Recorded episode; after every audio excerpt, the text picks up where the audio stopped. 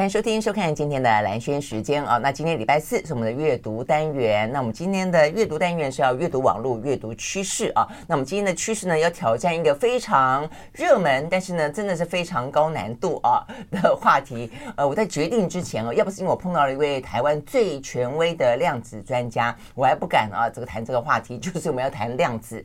好，那但是在谈量子之前，我们听到这首歌啊，是来自于呢呃非常呃这个经典的摇滚乐团 U2 啊所演唱的。Invisible。OK，我们讲到量子啊，那呃，我们先介绍在现场的啊，我们邀请到的来宾，他是台大物理系的特聘教授张清瑞老师，老师早。哎，主持人早，然后各位线上观众好。呃，对呀、啊，呃，这个有关于台湾啊，只要所有的呃，不管台大也好，跟呃有其他的大学嘛，对不对？也是就是只要是跟量子中心哦，或者连国家的一些呃量子国家队啊，目前我们正准备要去呢，呃，这个成立去筹组，也都会找到哦，这个张庆瑞老师，甚至连日本的富士通哦，他们要进行量子相关的研究呢，也都是哦跟这个老师之间呢有所联系哦，所以我们可以知道说，就台湾来来说啦，如果真的要谈量。量子的话呢，大概就是张清瑞教授无误了啊。那为什么谈量子呢？我们决定要从一个比较。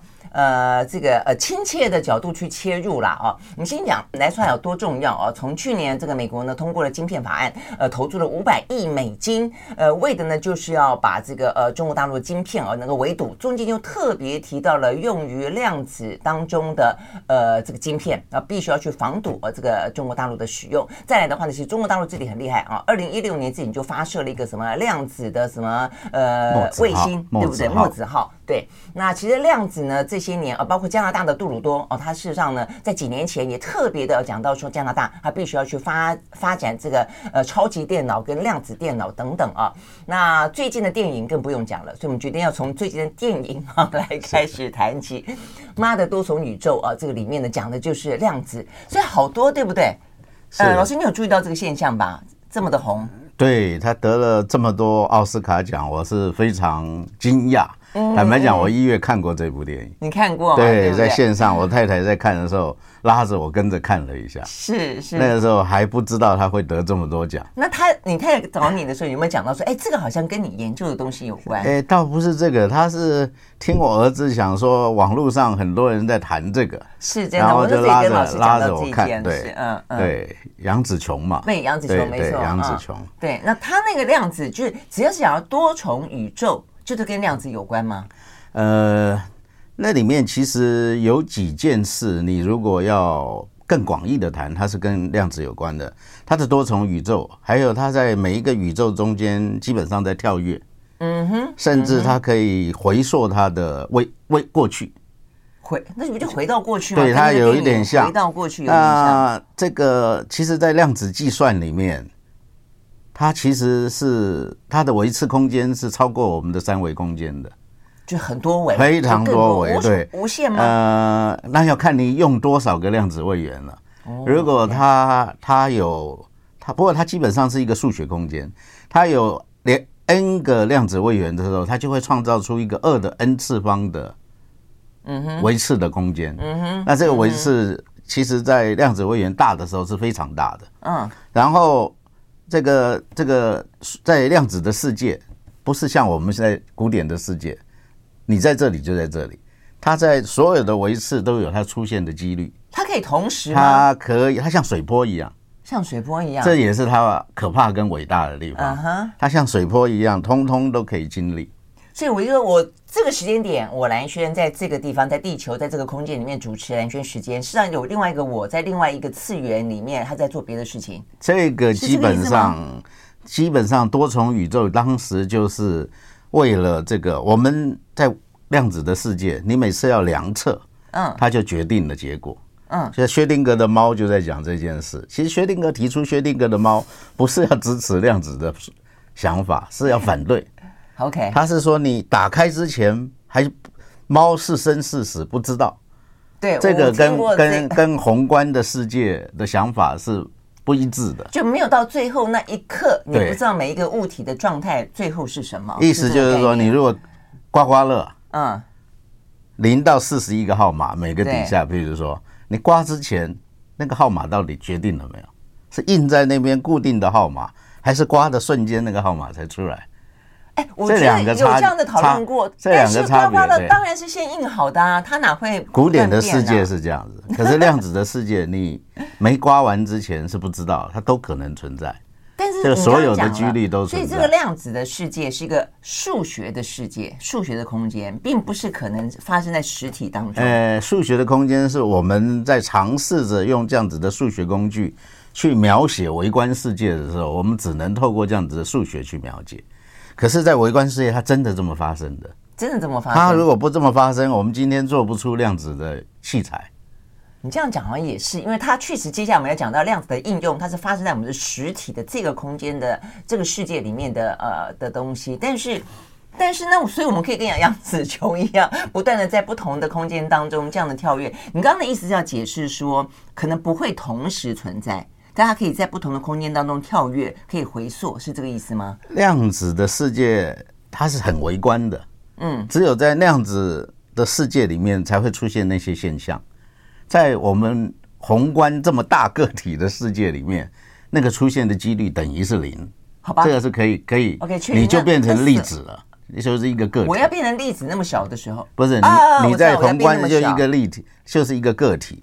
你在宏观世界，在微观世界的时候，才会同时存在，都有几率出现。所以老师说，要变得很小的时候，就进到另外一个科幻电影了，那就是那个什么《蚁人与什么黄蜂女》嘛。黄蜂女，它也就是一个量子，当人变成那么小、那么小、那么小的时候，就可以这样子做了。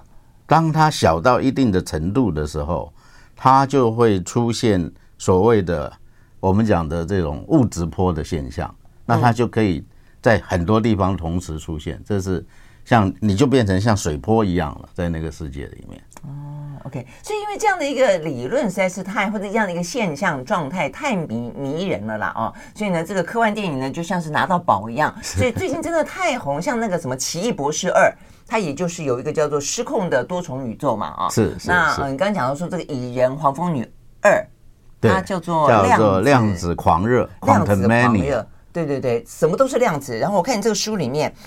哎，讲到《星际争霸战》，他一开始把人从这个地方传输到另外一个地方，就人哎不见了，而待会就出现在那个地方，这就是量子吗？这个量子可以做到资讯这样子传递，可是没办法做到物质。哦、那为什么人家电影这样子演？概念，它这个还是科幻，哦、对，它是用的这个概念。基本上你没有幻的部分，这电影就没人看了。哦，所以科还是跟幻要有一点连结。所以简单的讲，它这个传输叫做谣传现象，在微观世界对是可以出现的，只是是资讯的传递，我们叫 telecom teleportation。嗯嗯，那这种东西现在我们也利用这个方法来做量子通讯。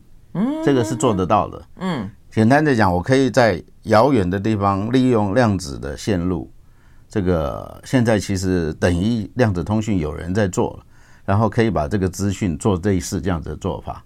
嗯，那可是我没有办法把物质本身做，将来做得到做不到不知道，目前是不太可能。啊、uh，OK，好好，所以我们刚才初步的透过这些呢，现在正在上演中，也在上演中的非常火热的哦这些科幻电影呢，大概可以闻得出量子这件事情实在是太令人着迷了，而且它也确实呃正在科学界这方面呢正在火热的进行了啊，成为呢大国之间的科技竞赛。所以除了晶片之外，因为晶片也要用在量子当中，所以呢。也成为美中之间啊这高度竞争的地方，这也是为什么我们今天要谈论它。希望呢，叫大家呃不管听得懂听不懂哦，试着去理解它，而且它即将成为我们的未来。我们休息，马上回来。I like 103, I like radio 好，回到连线时间，继续来现场邀请到这个台湾的量子权威专家啊，这个张庆瑞教授到我们的现场来聊，呃，这个有关于最近啊这个么夯的呃量子的现象，不管你是从科幻电影里面知道量子，从科幻小说里面知道量子，还是从最近美中的竞赛当中，你隐隐约约感受到了量子啊即将成为未来，也因此他们兵家必争的话呢，呃，都很啊这个很值得啦啊，就我们来听听老师怎么说哦。那老师他最近呃也不是最近，就是出了这本。本书啊，有一段时间了吧？一年吧，一年嘛，哦，叫《量子科技革命：Q 世代的未来》了哦。那 OK，我我想我们刚才从这个科幻电影，只是要让大家比较呃，大概隐隐约约知道说，哦，原来量子是大概这个意思，就是它可以有多重宇宙，然后呢，呃，它可以呃回到过去，哦，对不对？然后还可以远距传输哦之类的。那你想象到的奇怪的事，它都有可能发生。对对对，所以老师把它称为一个 Q 世代，这 Q 就是 quantum 的意思嘛，就是 OK。所以你认为这整个世代都会笼罩在这样子的一个，可能不只是看电影，而是在整个的科技的进展当中，都会笼罩在这个量子的范围当中。我现在对这个是越来越觉得有信心。OK，好，因为人类的历史其实是可以学习的。嗯，这以史为鉴，可以知兴替。所以你看，力学，牛顿力学发展之后，一百年之后出现工业革命，马克斯韦尔的电磁学跟普朗克的量子论，大概出现一百年之后，出现了半导体革命。现在基本上是最后的一个知识，量子的复杂知识，嗯，也就是波尔跟这个爱因斯坦，在一九三五年基本上提出这个量子纠缠，这个其实像哲学。在当时，嗯，那这个量子纠缠基本上大概也出现了一百年，对，所以我们大概开始二次量子科技革命时间是正巧。那这一次的这个现在已经是第二次量子革命了吗？你的意思是？有一，所以他们为什么叫二次量子革命？那一次在什么时候？第一次就是半导体。半导体，OK，第一次半导体也是也是在量子的理论的范围之内。是是是，它用到了很多量子理论。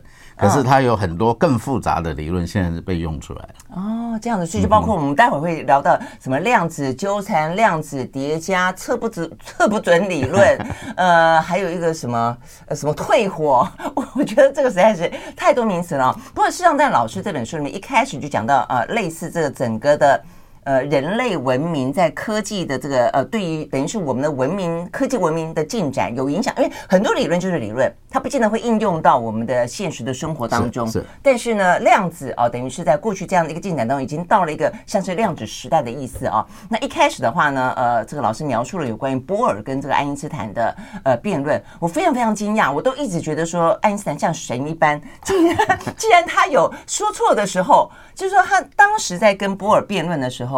似乎他不认为这个量子的是哪一个部分他，他他他受了牛顿的影响的影响，因为牛顿的思想出现以后，在这个地球上已经四百年了。嗯，坦白讲，我们所有人都受到牛顿影响。是牛顿之前，他大部分人也不相信地球会动。是，所以所以人是被环境影响的，被历史影响。嗯，爱因斯坦其实不是不了解纠缠的现象。嗯哼，只是他不相信它会存在。简单的讲是这样。对，所以后来那时候辩论辩论非常的激烈啊。好，所以这时候是不是老师就可以开始跟我们稍微讲一下什么是纠缠啊？因为这是大家最常听到的这个量子的的一个呃，这算什么名一个状态？对对，呃，简单的讲啊，量子纠缠跟是简单的讲这样子啊，我有十颗球，嗯，我放在两个箱子里面，五颗蓝色，五颗红色。然后我装在两个箱子以后，一个留在这个录音间，另外一个把它送到台北市某个角落。嗯哼。然后我把这录音间的箱子打开来之后，我发现里面有三颗红球，两颗蓝球。嗯哼。那请问送到另外一个地方的盒子里面，打开来会是什么？啊，这边三颗蓝，两颗红，那边当然是两颗红，三颗三颗，但是两颗蓝，三颗红，对。这个古典也是一样，嗯哼，因为这个就叫相关性的，对，它不会结果是一样的，是。可是真正爱因斯坦跟波尔在辩论的是过程，过程，嗯，打开来之前有没有人知道？这里面几颗球？爱因斯坦说没有，我们虽然不知道，可是有一个 Almighty God 可能知道，他放进去了。你不会打开之前是已经确定的，这跟薛定格的猫一样一样，就它那个状态会不会是随时在变，分分秒秒都在变？对对对对。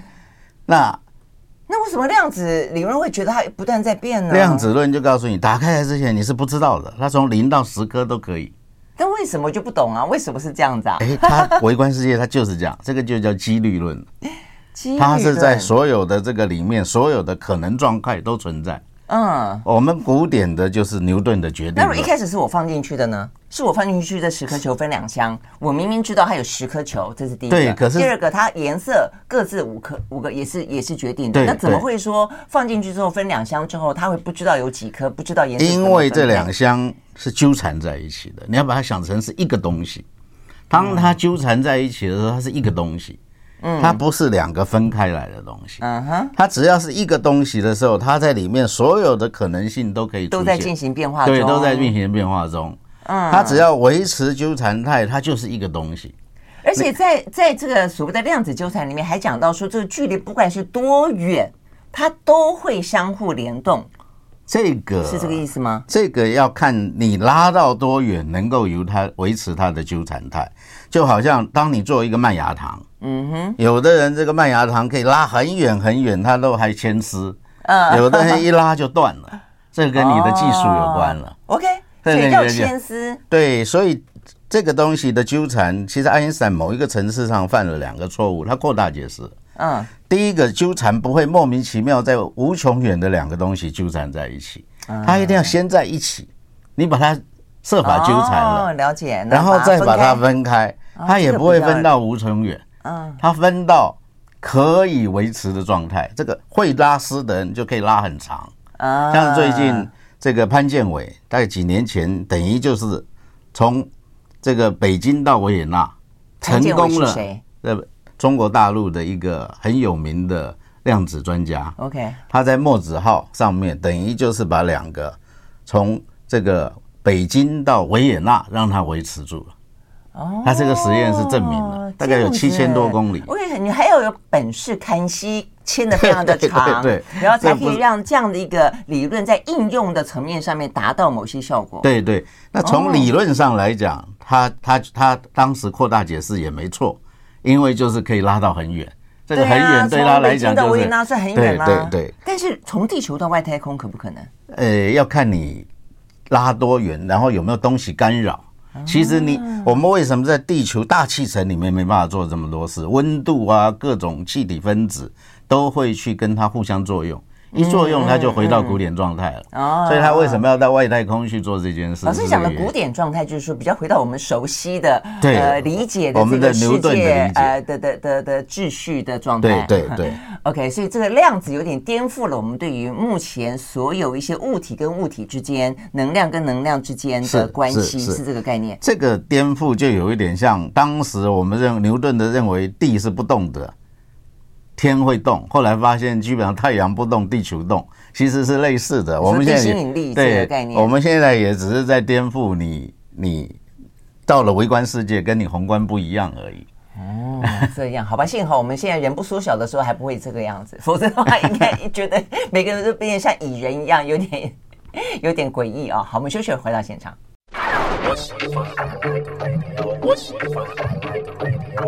好，回到来讯时间，继续和现场邀请到的台湾的量子权威专家啊，这个张庆瑞教授哦，来谈呢。现在真的是非常火红的，不管是在国跟国之间的竞争，在我们呢呃这个一般的呃科技文明生活上的可能的应用啊，还有呢大家非常呃这个着迷的一些科幻电影里面呢，都非常的呃这个烧脑，了都在正正在就是快速的发展当中啊。那虽然听到现在为止啊，呃或许没有这些什么物理背景的呃听众朋友，有点不见得听得那。那么的懂啊，好，但是我想到啊，这个有有一个呃，有一句话可以给大家做参考。这个老师在书里面也有用。我在看那那部电影的时候，《天能》天能，天能，它里面也有这样讲，因为那位 Christopher 呃，这个 Nolan 啊，这个这位导导演。呃，花了很烧，因为他先前呃拍了《全面启动》嘛，就讲到说，呃，人可以深入到别人的这个记忆的深处啊，然后去改变他的什么啊东西，呢，回应到自己的现实生活。那他呃就在拍这部电影之后，有告诉很多烧脑烧脑烧半天还是看不懂的人说，《天能》这部电影要怎么看？他说呢，你不见得要看懂它，你要去感受它。好，所以回到我们今天谈量子哦，你或许未必要听懂它，但是你要接受它，因为它就是我们的现在进行式以及未来，是不是大概这样讲？是的，而且我最近也常常在科普演讲讲，可以理解的就尝试理解它，不能理解的就接受他，相信他，真的是好，所以很困难。我们继续的试着让大家去理解一下呢，这个正在真的就它正在进行中了哦。所以我们大概就是要大概知道一下什么是量子。我们刚刚讲到量子当中最重要的一个特性就是纠缠嘛啊。好，所以我们刚刚讲到了它可以距离很远。那呃，它应用在一般的我们现在的科技的进展当中到底是什么？它现在应用它其实有几几个方面啊。第一个其实就是用它来做量子通讯，通讯这个其实现在发展的最好的应该是中国，嗯它在北京到上海其实已经盖了一条光纤网络，嗯，然后利用这个方式，它可以在里面传输一些金融的密码，让它更保密。哦，OK。那另外就是在做量子计算。嗯，这个是美国的做的最好。对，计算这件事情，对，是美国做的最好。那计算基本上也是利用纠缠的特性。嗯哼。呃，古典的电脑其实跟量子电脑真正比起来，差别最大的地方其实就是在纠缠。嗯。简单的讲，我们小时候在学算盘，嗯，一秒钟打三颗珠子，其实也是数位计算，因为拨一个就是一个数位。啊，是是是，嗯。那现在的古典电脑。它用电子的方法可以播很快，所以我们不用学算盘了。对，那这个它一秒钟可以播十的十八次方，可是某一个层次方层次上，这样子两种方法都像射鱼枪在射鱼，还是一枪一枪在射。嗯哼，量子电脑的纠缠性像发明了一个渔网啊。哦，我两个两个电两个量子位元就有四个节点的渔网出来了。这样子，我如果 n 个节点就有二的 n 次方，它是指数成长的。OK，它现在规模很小，然后那个错误率很大，所以那个渔网的漏洞就很大。啊，然后那个渔网又很小，所以大家都笑他，哎，你捞起来没有几条鱼。难怪我看过他们的讨论说，未来现在量子电脑要克服的就是纠错。对对，对不对？除错纠错。但是它那个网这个概念真的大很多哎，所以我记得你书里面有讲到说，速度会比原本的古典的一般现在用的电脑快上是亿倍、几亿倍。那个就看将来的电脑可以让它纠缠到多大的面面积，或者是纠缠到多大的个数。它它只要能够有 n 个纠缠在一起，它就会做出一个二的 n 次方节点的渔网。嗯，它这个成长速度是很快的。是啊，它它有可能大到就像你在太平洋，它一个网子撒下去就出来了。嗯嗯嗯，而且它还可以控制，更可怕的，它将来可以控制那个网跟网中间的漏洞的大小。对啊，这个如果真的也可以做到，越来越密，越来越密，越来越密，就是呃一只鱼都不漏，这个样子的话，可能，但是它会很快就到来吗？这样子的一个世界。这个你在问的就是说，什么时候叫做？Year to quantum computer，这全世界现在都在问量子时代什么时候到来？对，什么时候到来？目前的估计，可能我们会从量子突破，然后到量子优势，再到量子生态环境。嗯，这个可能快的话是十年、二十年、三十年的阶段。OK，但是第一步的量子电脑已经出来了，不是吗？呃，IBM 已经卖了六台了，对不对？那六台，OK 啊。那那六台，那那六台它的速度比起一般的电脑快多少？它没有办法，它只能解一些特殊的问题，因为它现在规模还很小。什么样的问题？那那六台卖给什么样的人？呃、这六台第一台卖给美国的 Cleveland Clinic，就美国的一个很大医学中心，他跟他利用跟他去合作做一些药物的设计，因为设计啊，它可以设计。对，因为。因为量子电脑其实不太适合去做加减乘除，嗯，这个还是古典电脑适合的。嗯，那量子电脑适合做搜寻、组合、排列。其实你人的一生，每天呐，你在家也在找东西，在办公室也在找东西，抽象的你在家也在排 排东排行程，在任何地方。所以你除了吃饭睡觉以外，你大概部分时间都在做排列组合。你其实寻找，你对都在寻找 人生的意义。哎。这个没错，可是量子最大的厉害就是说，它因为你为什么要寻找，就是因为你是古典的想法，你把你想成是一个个体在那边动来动去，好，就好像你碰你碰到那个选择的时候，你必须要选一条路。嗯嗯嗯，量子它很很有趣，它有叠加性，它不用选择，对，你可以同时有，它可以同时有，然后同时前进。对呀、啊，这个好特别、哦。然后在任何一个地方，你只要设计那个渔网，在该量测的地方把它捞答案捞出来就好了。嗯嗯嗯，所以它就会比你快。对，所以他他其实我看过有关于量子的哲学思考，他他就讲到人生其实最人生最艰难的，或者人生最特别，就是你要选择。对，你每一个不同的选择，成就了现在的你。其实宗教会出来，就是他帮你选择。杨紫琼在那个妈的多重宇宙里面也是这样，你每一个选择点都可能分叉出，如果你做了别的选择，它就出现另外一个宇宙。对，这个是、哦、这个是当时有人在几一二十几十年前吧提出来的一个讲法。就是说，其实你做的选择并没有把另外一个宇宙消失掉，所以才有多重宇宙论。所以我看我人生做了这么多的选择，可不可以有某一个节点的男性已经结了婚了，生了小孩；某一个节点的男性已经去了美国，然后做了别的工作之类的？是这，这个就是杨紫琼要告诉你 那部电影。好，但回过头来，刚刚讲到药，哎，那药药的话跟这个有什么关系？药其实简单的讲，就是很多化学的抗组合的。结合，嗯，那这个哪一种的成分会治疗某一种病？这个其实是在医院里面，它是叫做 pathway。譬如说我加了这个元素以后，我怎么去启动 RNA、DNA，然后这个什么代谢物，然后就知道它可以治疗你什么病。嗯，这个就是不断的在选择啊。没错。那这个选择量子电脑是最会做的。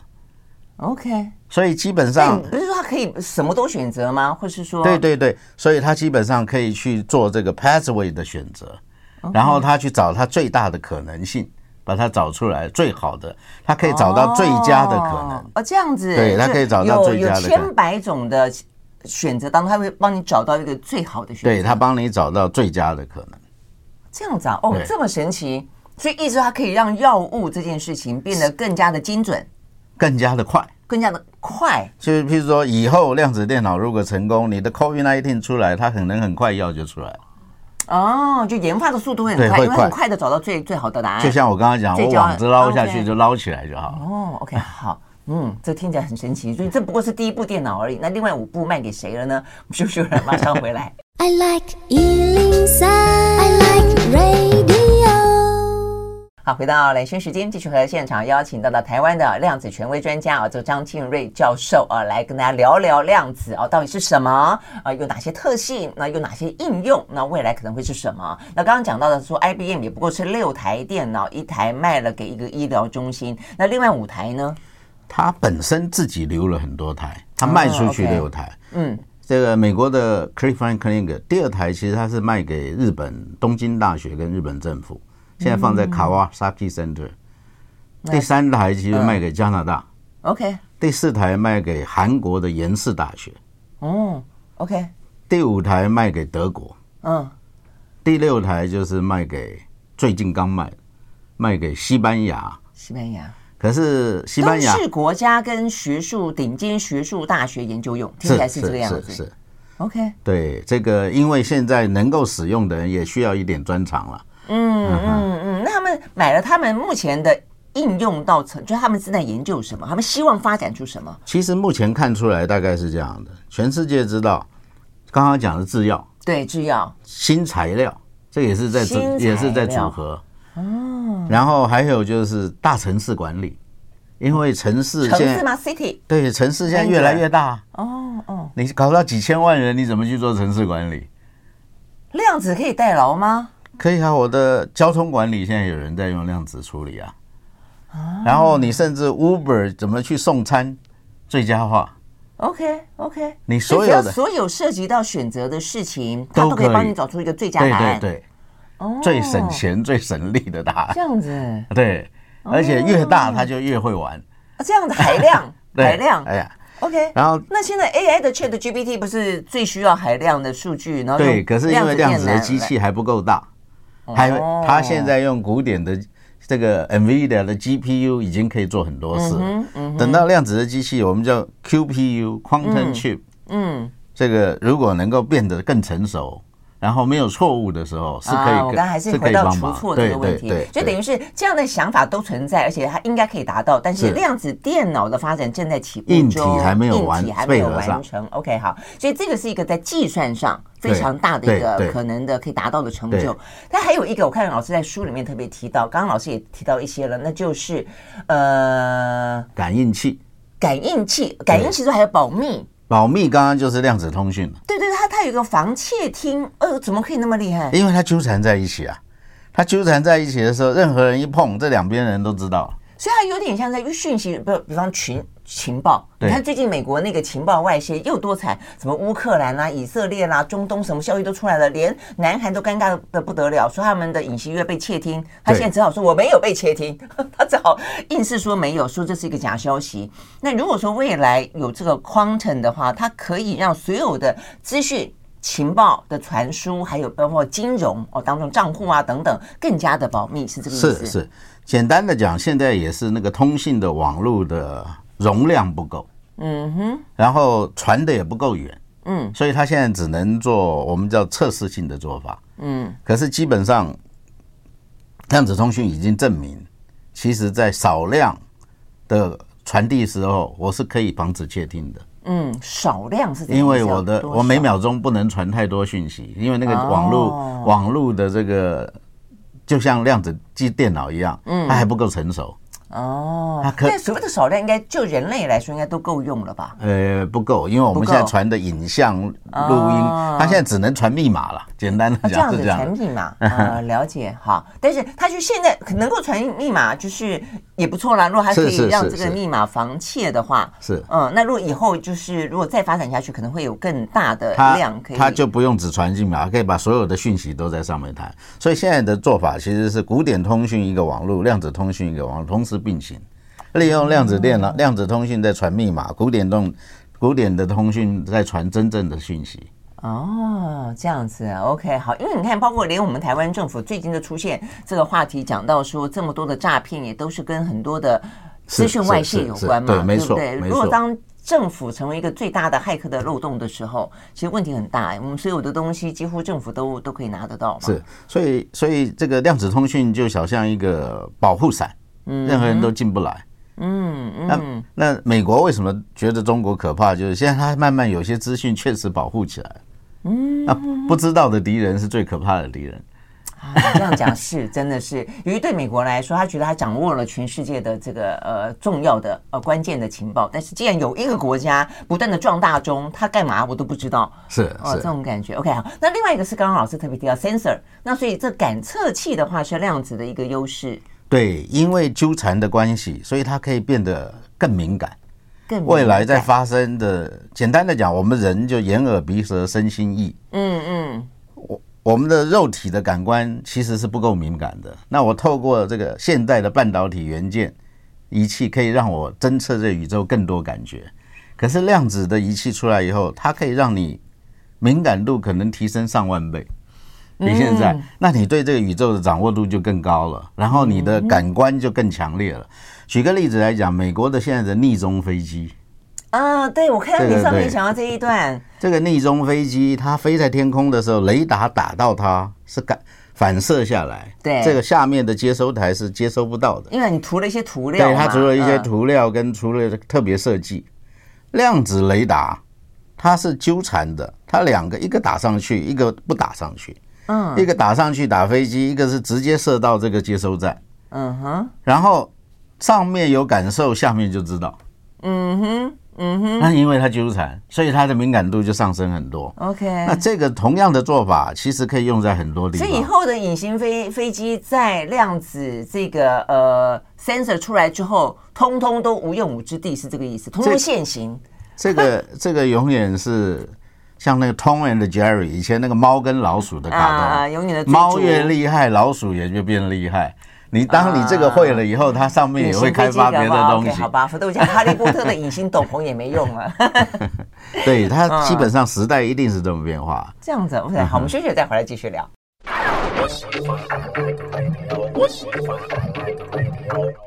好，回到连线时间，继续和现场邀请到的张庆瑞教授哦，他是呢台湾的量子权威专家哦，来继续聊量子。我们刚刚聊到了量子的另外一个特性，就是它非常非常的敏锐，非常的敏感啊，几乎你把全身的毛细孔都打开了的感觉，全身的细胞哦都在感知的感觉。所以我们刚刚在讲到说这个呃隐形飞机、逆踪飞机，因为先前如果靠反射的话，你得要有反射波，但是如果说是靠感应的话。因为还有两端，所以一边碰到了，另一端就有心电感应，是这个意思吗？就心电感应啦。纠缠有一点像这个味道，嗯，可是我们常常谈的心电感应比这个通常神奇太多了。你说人跟人之间的心电感应吗？比这个神奇太多了。嗯，所以这一些不完全是科学可以理解的啦。可是不管怎么样，它是有一点像心电感应。我两个纠缠的光子送出去，嗯哼，一个在上面打到。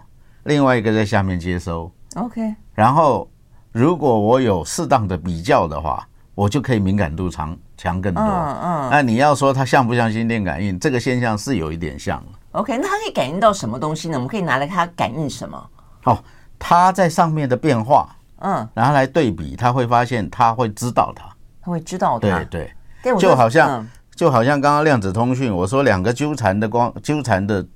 在两端，嗯，任何人来窃听，这两边的人都知道，嗯，这个也是其实是一种类似感应现象。但但是我觉得我们现在的 sensor 是用来，比如说感知温度啦，感知湿度啦，呃，感知呃人影过去啦，影像啦。那呃有了量子的 sensor，它可以感应到这些，它都可以做到，而且更敏感，而且让它更敏感，哦，更敏感，就看你用什么，用什么样的现象来处理它。我是很好，它它也可以感应到先前感应不到的东西吗？呃，这个就看 阿飘飘过去的时候，那就看这个东西有没有真的存在。然后，真的存在。第一个，它有没有真的存在？第二个，就是说我的感应的敏感度能不能提升到真的去侦测它？那这一些东西，当然我提高我的灵敏度，我一定可以侦测到一些我原来看不到的现象，这是这是肯定的。就原来听不到的声音，原来闻不到的味道，原来看不到的影像，等等等。对对对，我有机会让我看得到，透过透过这个侦测器的提升，嗯、量子这么神哈！这个发展其实快速在进行。当然，真正在对人类有用的，嗯、其实我们可以看得出来。其实利用这个，我们现在在开，欧洲现在在开发核磁共振。嗯哼，你知道医院里面的那个核磁共振这么大一台，你人跑进去要还躺很久，嗯，而且好吵，好吵。为什么？因为它不够敏感，它要累积讯号，它靠时间累积讯号。是，现在在开发，未来可能十二十年后，我估计你像一个 mouse 一样，你自己在家里 scan 就好。这样子吗？OK，嗯嗯，然后再上上云端重重建你的身体就好了。嗯，OK。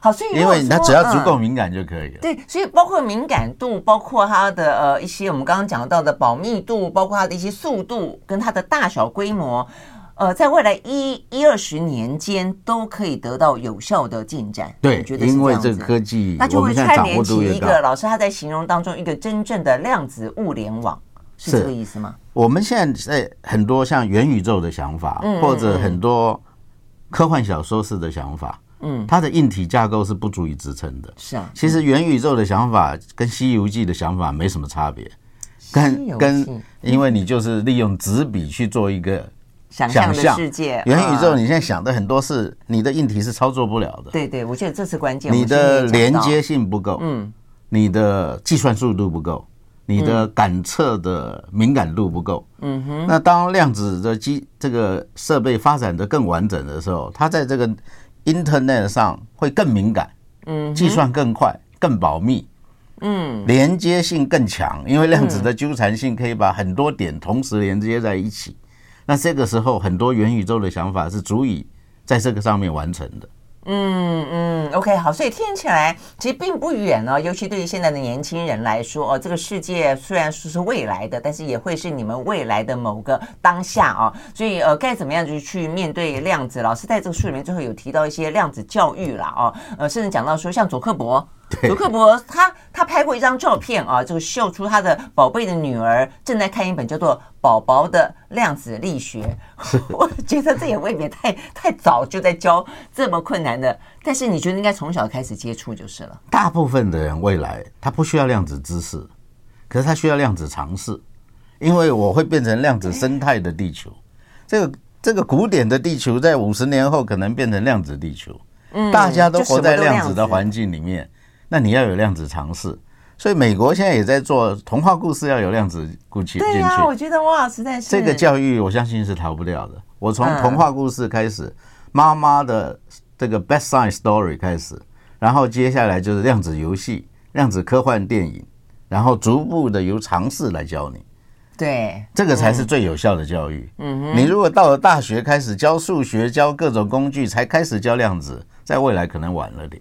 嗯，我觉得这点真的很值得做参考哦。那这个虽然那个大嘴巴马马斯克有时候他的话呢，不见得很中听哦，但他曾经针对量子讲过一句话哦，他说呢，量子基本上就是目前我们听起来所有东西都有悖常理。因为我们习惯的是古典的理论嘛，所以现在每一个都有悖常理。但有悖常理的量子理论是他按摩脑袋最好的一个方式。我觉得他非常的呃，就是推荐也认为啊，这个量子正在挑战、正在改变这个世界就是了。好，今天非常谢，今天非常谢谢这个张清瑞教授到我们的现场来跟我们谈 这么复杂而有趣的量子，谢谢喽。好，谢谢主持人，也谢谢所有的观众。